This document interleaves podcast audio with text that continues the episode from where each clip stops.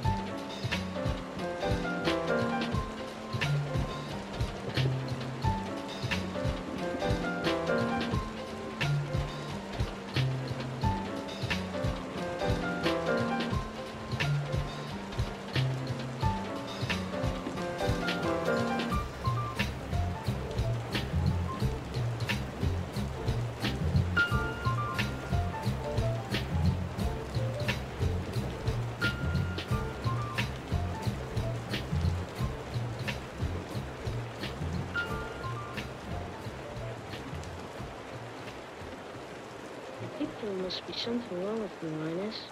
Christmas is coming, but I'm not happy. I don't feel the way I'm supposed to feel. Just don't understand Christmas, I guess. I like getting presents send sending Christmas cards and the trees and all that, but I'm still not happy. I always end up feeling depressed. Charlie Brown, you're the only person I know who can take a wonderful season like Christmas and turn it into a problem.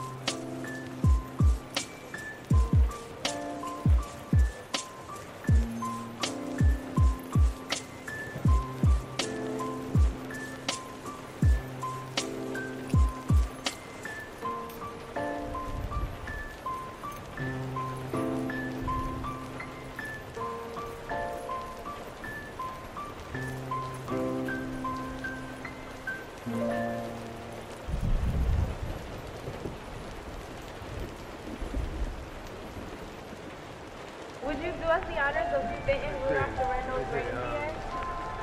You know Dasher and Dancer and Prancer and Vixen, Comet and Cupid and Donner and Blitzen, but you call the most famous reindeer of all. Come on!